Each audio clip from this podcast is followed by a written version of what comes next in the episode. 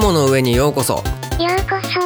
そ。こんにちは7歳と申します。アシスタントの F です。この番組では1週間のゲームニュースの中から話題そうなものや気になるものをピックアップしてお届けします。今回も雲の上からお届けいたします。よろしくお願いいたします。よろしくお願いいたします。えー皆さん1週間どのようなゲームライフをお過ごしでしたでしょうか？えー僕はですねかなり長いことやってた FF4 の続編「ファイナルファンタジー4 The After Years」をついにクリアしました。へいやもうすごい達成感ですね。あー長かった。あのラストダンジョンがもう鬼のように長かったんですけどそのね長かった苦労がですね、えーラストだとあだから長かったんだっつってね腑に落ちるようなラストが待ってたんですよ。まあそのラストにたどり着く前にすっごいもう中ボスだらけ。何体戦ったんだろう。もう数えきれないぐらい戦ったかな。いたしあとねもう後半どんどんどんどんもうレベルが高くないと倒せなくなってってね。いやちょっと普通の RPG の感覚よりも若干きつめのラストダンジョンだったんですけどね。まあそういうラストでないとあそういう過程でないとあのラストにはつながらなかったっていうのがねまあ納得させられてしまってねちょっと悔しいっていう思いもあるんですけど結局はもうめっちゃいいゲームだなって思わされちゃいましたね。もうファイナルファンタジー4をプレイしたことのある人にはぜひやってみてほしいなっていうおすすめですね。あのストーリーとかあのキャラクターたちこうなったんだっていうのがね感じれるのでね。特にラストね、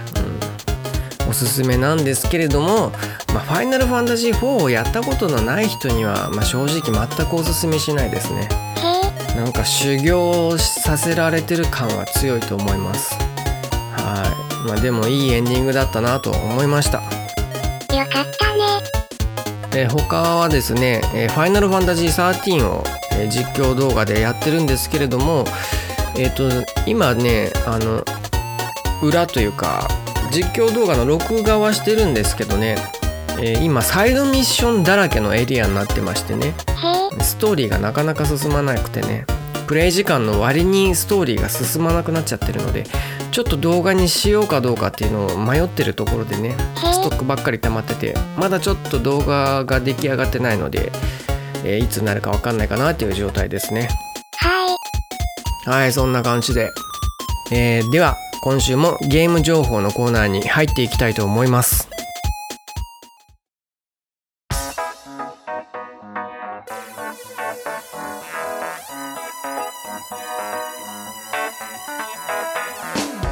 はいゲーム情報コーナー、えー前半は1週間のゲーム情報を広く浅く扱う見出しだけ20をお送りいたします。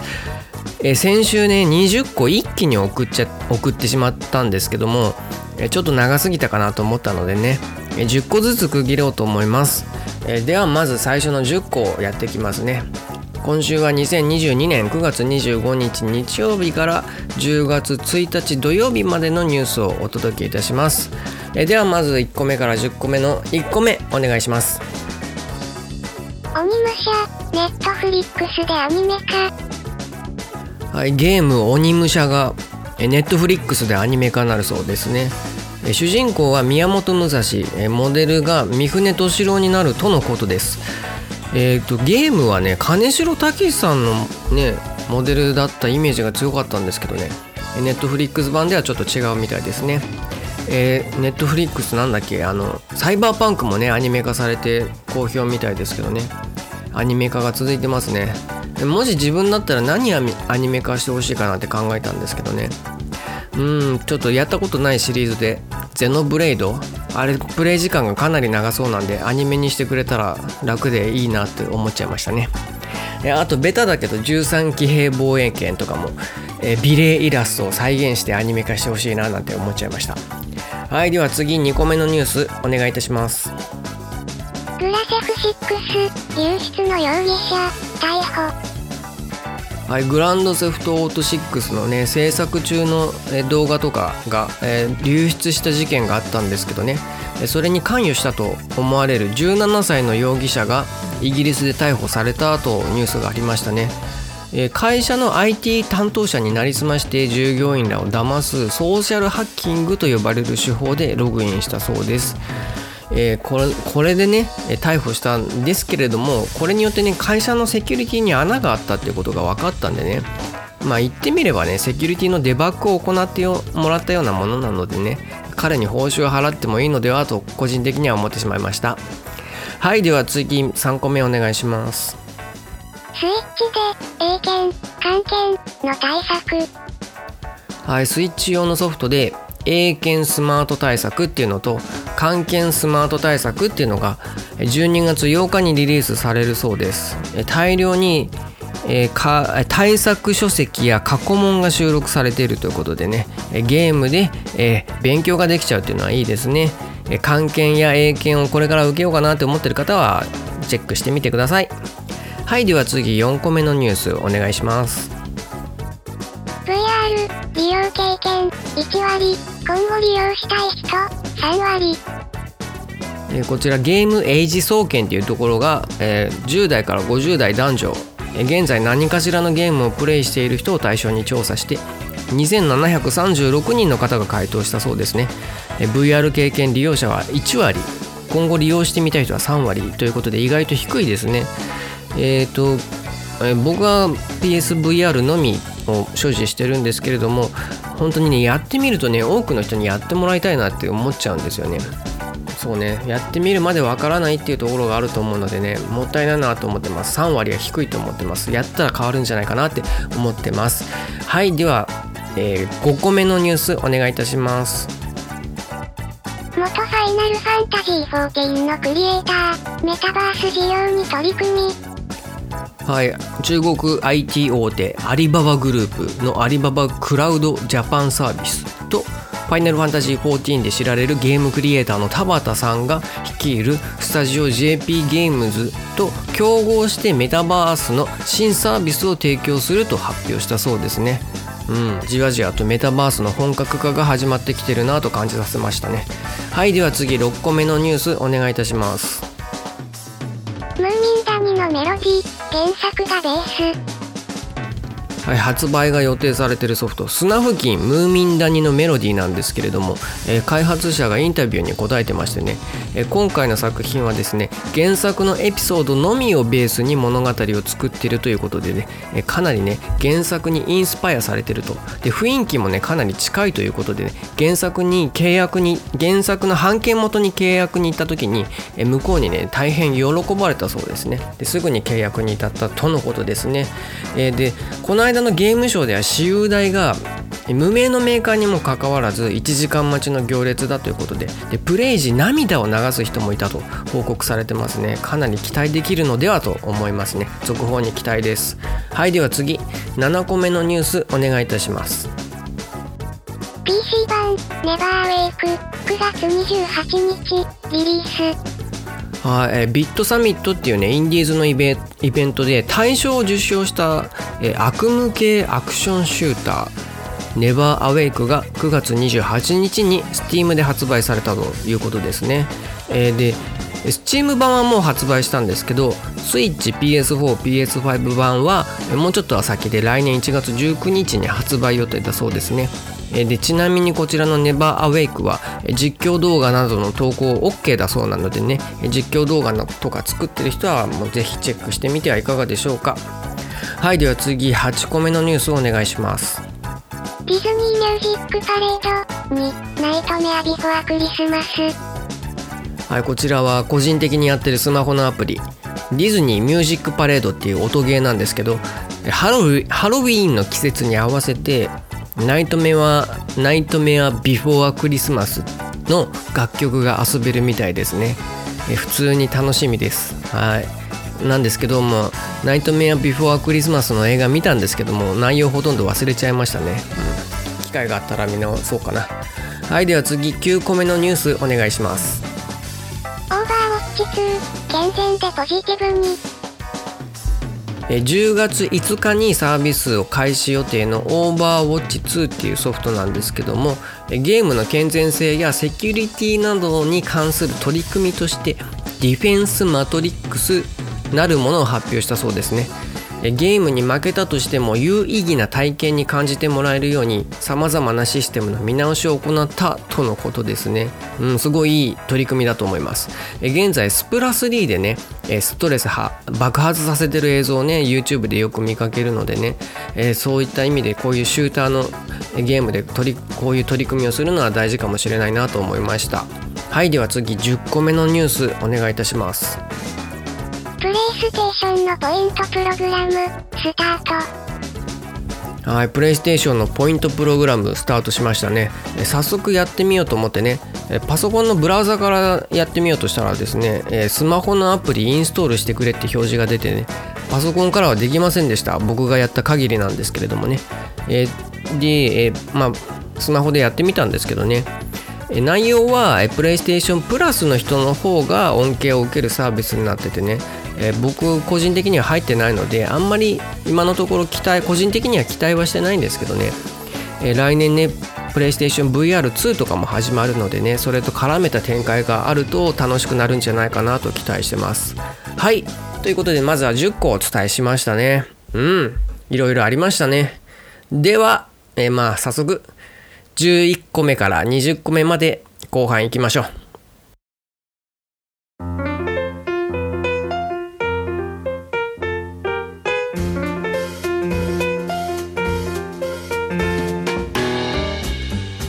はい F ちゃん11個目のニュースお願いいたします。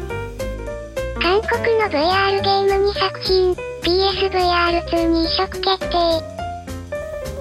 はい韓国メーカーの VR ゲームウォルフピッグズとえー、ラッキーフィッシュブレッドが PSVR2 に移植決定だということですね。2023年予定、えー、ですね、えー、現在ね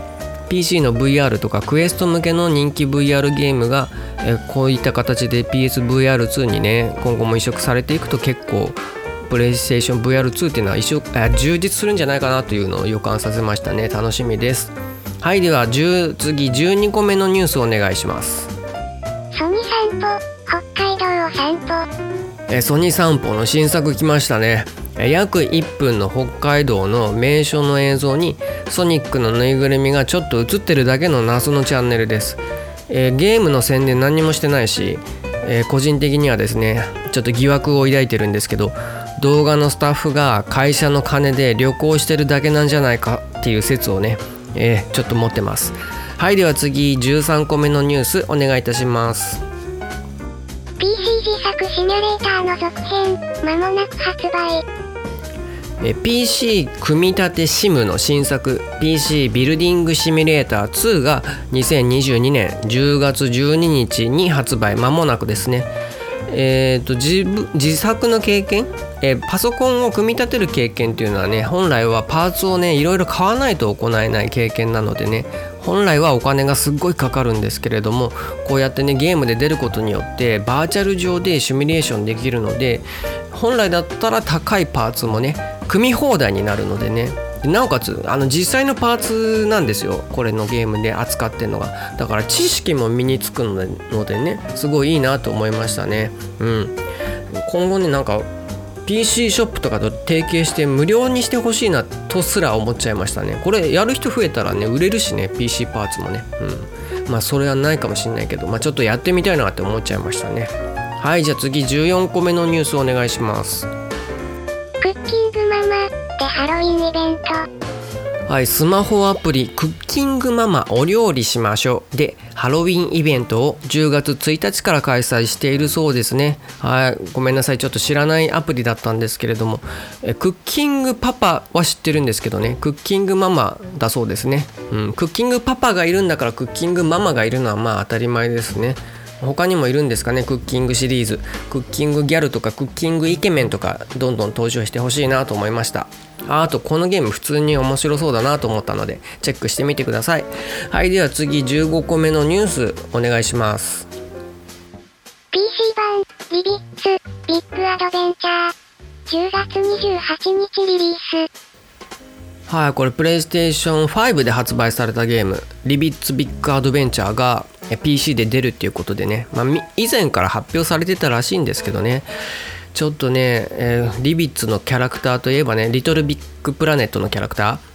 いやプレイステーションの顔だなって思ってたのでね PC で出たら出たで寂しいなって思っちゃいますね、まあ、PC でどんどん出してほしいとは思ってたんだけど実際出ると寂しいですね。うん。なんかかつてのセガを見てるような気分になっちゃいましたね。プレイステーション頑張ってほしいなと思います。はいでは次16個目のニュースをお願いいたします。姫影1を10月上旬に Steam でリリース。はいこれはプリンセスメーカーを手掛けた。赤井高美さんがプロデュースされる新作アドベンチャーゲーム「ヒロイン忍法帳姫影1」が10月上旬まもなくリリースされるそうですね。3部作でこれはまず1つ目、えー、超昆虫要塞アリノスと戦う少女忍者たちを描くアドベンチャーゲームだそうですね、うん、キャラデザインがねあのレイアースのキャラクターを描いてた方がされてるそうでね、うん、結構可愛いビジュアルでしたね。こちらもともと9月30日発売予定だったそうなんですけどちょっと遅れる形ですがま間もなくということでお楽しみに。はいでは次17個目のニュースお願いいたします。ステイディア終了のお知らせ、クラウドゲームサービス Google ステイディアが2023年1月18日のサービス終了を発表したということですね。うん。全然やったことないうちに終わるんだと思ったんですけど、まあ、日本にはまだサービス開始前だったということですね。道理でやったことないわけですね。日本人には誰もにも知らずにれずに終わってしまうということで、うん、はいでは次18個目お願いします。中の人がいないガチの AI の VTuber はい、こちらはバンダイナムコが、えー、運営してるえ AI 技術を組み込んだキャラクターのが、えー、ライブ配信とか実況する AI キャラプロジェクト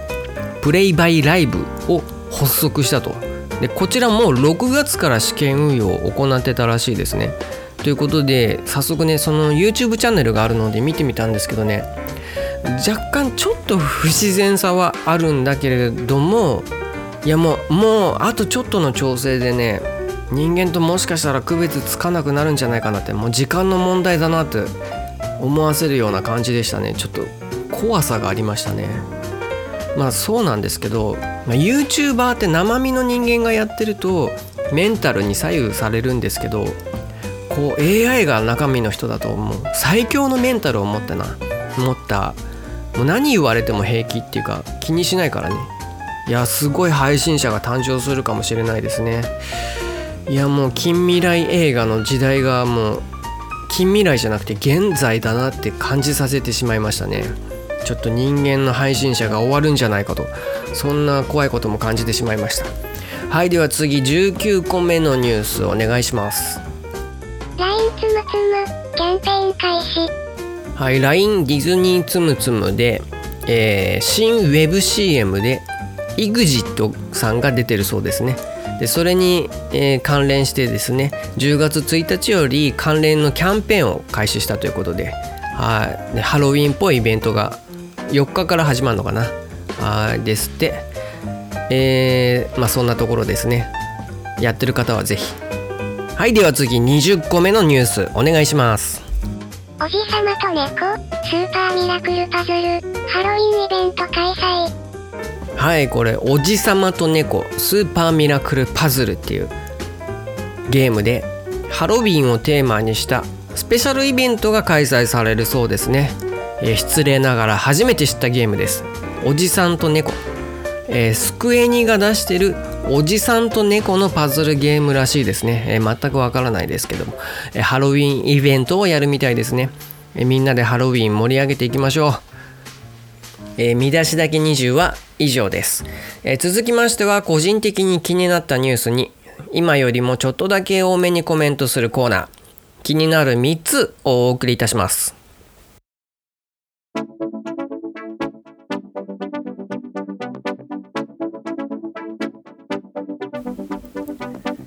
え1週間のゲームニュースここからは気になる3つをお送りいたします。えではまあ早速気になる3つの1つ目気になる1国内ゲーミフィケーション業界のカオスマップ作成。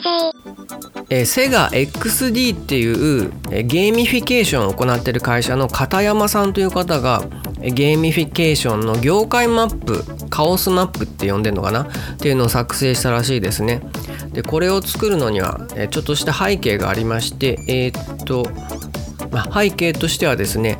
えーっとアメリカでの予想なんですけれどもえー2027年には、えーゲーミフィケーション市場は350億ドルの市場になる可能性が示唆されてるらしいです。これはアメリカ調査会社オーシャンズの、えー調査によるところらしいんですけれどもね、どんどん拡大していくんじゃないかということですね、ところがですね一方日本国内では、えー業界理解がされてないと。でそもそもゲーミフィケーションっていうものが定義すらされてない状態だということでかなりの遅れを取ってるということで、えーちょっと危機感を感じたんですかね。でそれでとりあえずカオスマップというものを作成されたそうなんですけれども、えー、とそれによって市場の理解を深め日本の事業者にゲーミフィケーションを理解してもらうっていうことを目的にしたのとあと社会の課題解決の一助になることを目的としてね作ったそうですね。全206社13カテゴリーに分けて作ったそうですね。うん。いやアメリカがどんどん先に行っちゃうのでねその間日本の会社が少ない日本の認知が少ないっていうことはですねえーもしかしたら遅れを取ってしまうとアメリカの会社が日本に侵入先にされた場合こう日本はもう手出しできない状態。どんどんどんどんこうそう外国の会社のやつが普及してしまうとねこうどんどん日本のお金が流出してしまうことにもなってしまうのでね、うん、なんとか頑張っていただきたいなというところですね。はいでは次気になる2個目お願いします。スイッチ、コズミックファンタジーコレクション、12月15日発売。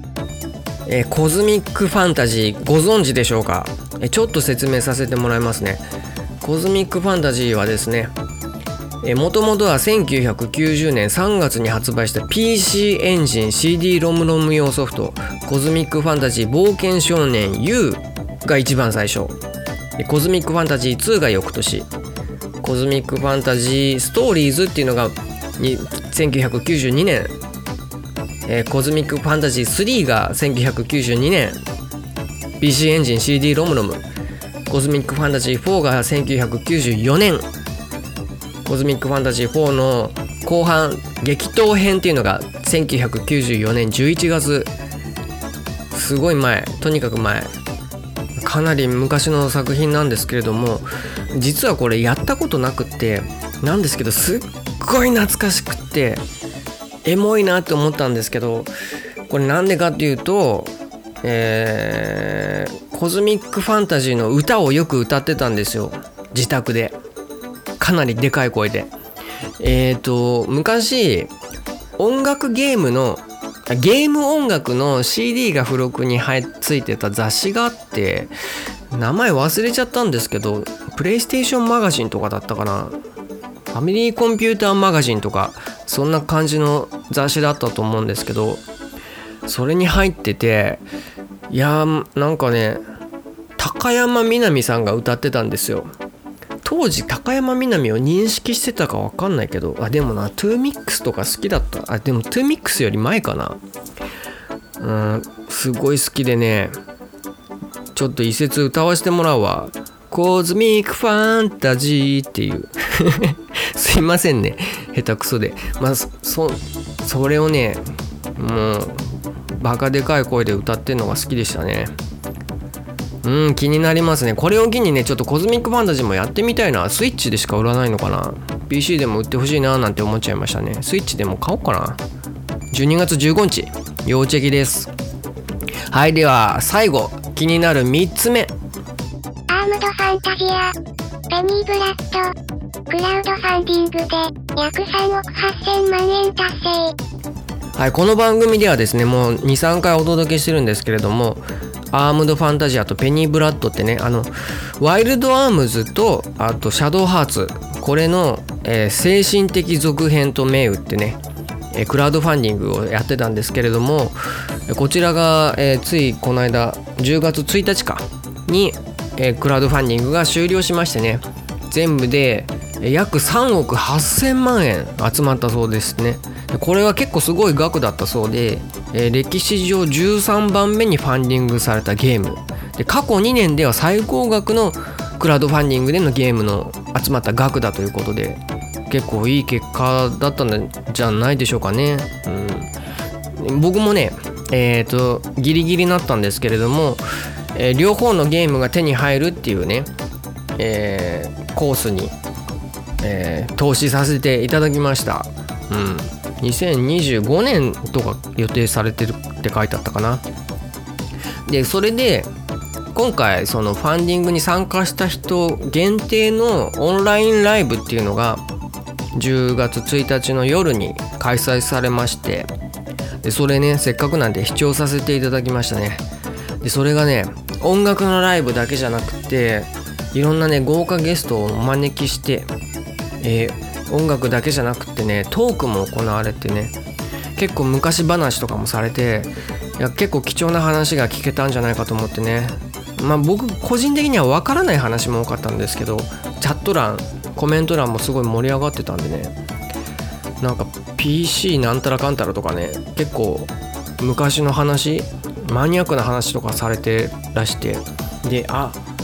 なんかゲーム業界の中では有名な人の名前もボンボン出てきてたみたいでね。まあ知る人にとってはまあかなりの貴重なお話だったようですね。もっと詳しい人だったら楽しめたのかな。あでそのゲストゲストとして今クラウドファンディング中の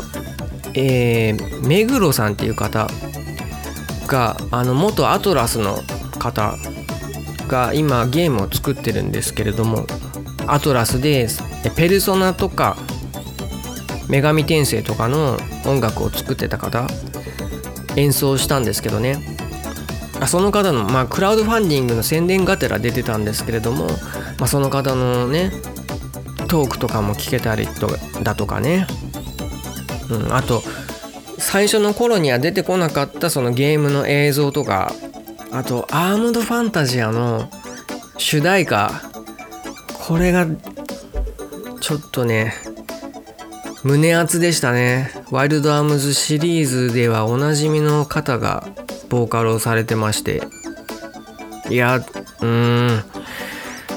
いやでちょっとね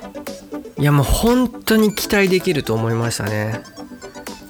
うん、投資してよかったなって思っちゃいましたね。うん。あのこれ今回投資してなかったとか知らなかったっていう人もね今のところすっごい期待できるゲームだと思うのでね、まあ、特に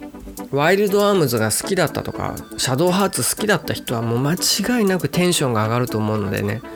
情報を追っていただければなと思います。はい。以上気になる3つでした。次はゲームのトレンドを追いかけましょう。ゲームのランキングに愛の手30をお送りいたします。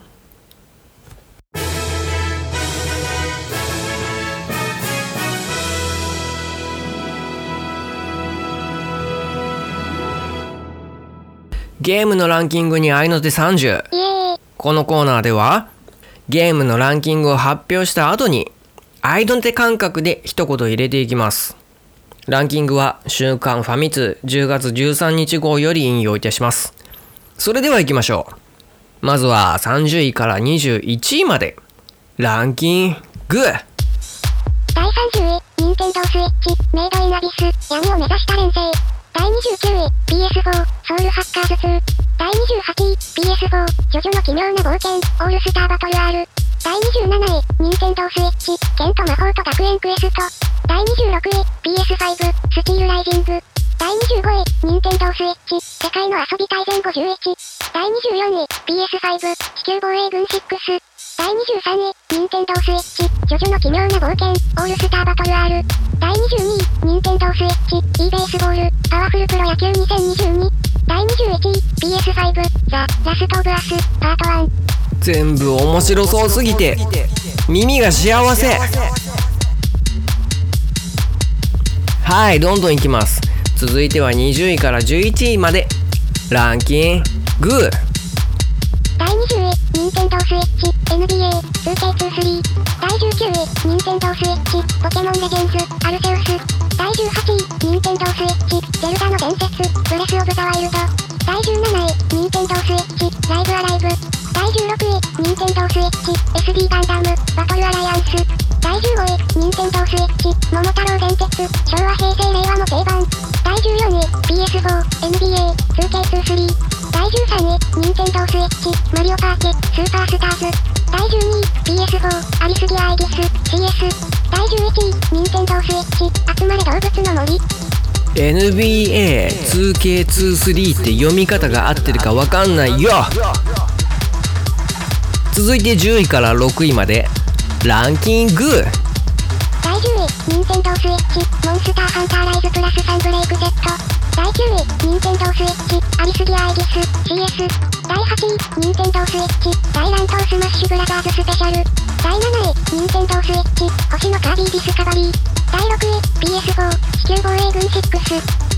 アリスギア・アイギス CS の正式名称はアリスギア・アイギス CS コンチェルト・オブ・シミュラトリックスだよ何言ってるか分かんないねここからは1個ずついきます5位からいきましょうランキング第5位、任天堂スイッチ、リングフィットアドベンチャー。リングコンって硬いよね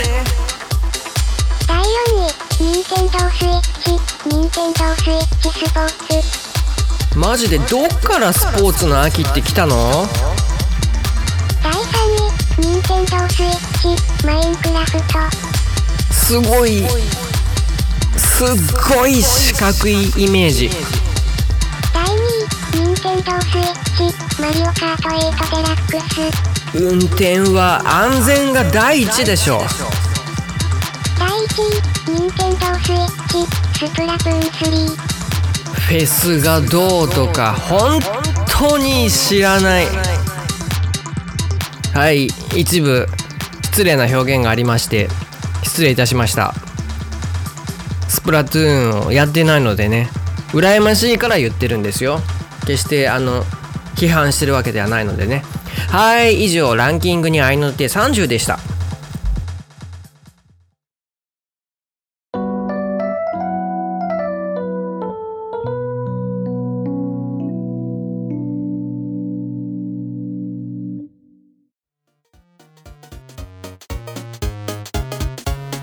今回もゲーム情報とランキングをお届けいたしましたがいかがだったでしょうか？気になる情報ありましたでしょうか？先月までね結構新作ラッシュなどの情報があったんですけどそれも落ち着いてきて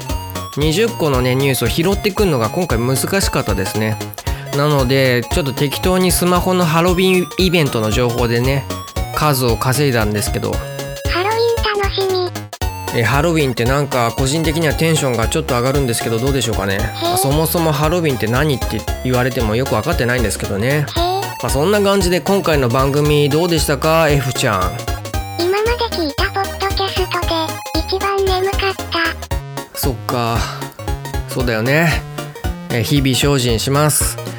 えー聞いてくださっている方で F ちゃんみたいにねもしご意見ご感想などありましたらお気軽にご連絡ください、えーこの度、えーメールアドレスを記載いたしました。えーファイナル7歳 at gmail.com えー番組概要欄に記載しておりますのでそちらもよかったらご覧になってみてください。はい。ということで今回はこの辺までといたします。ここまで聞いてくださって本当にありがとうございます。感謝いたします。誠にありがとうございます。もしよろしければ次回もまた雲の上にお越しください。お待ちしております。それではさようなら。またね。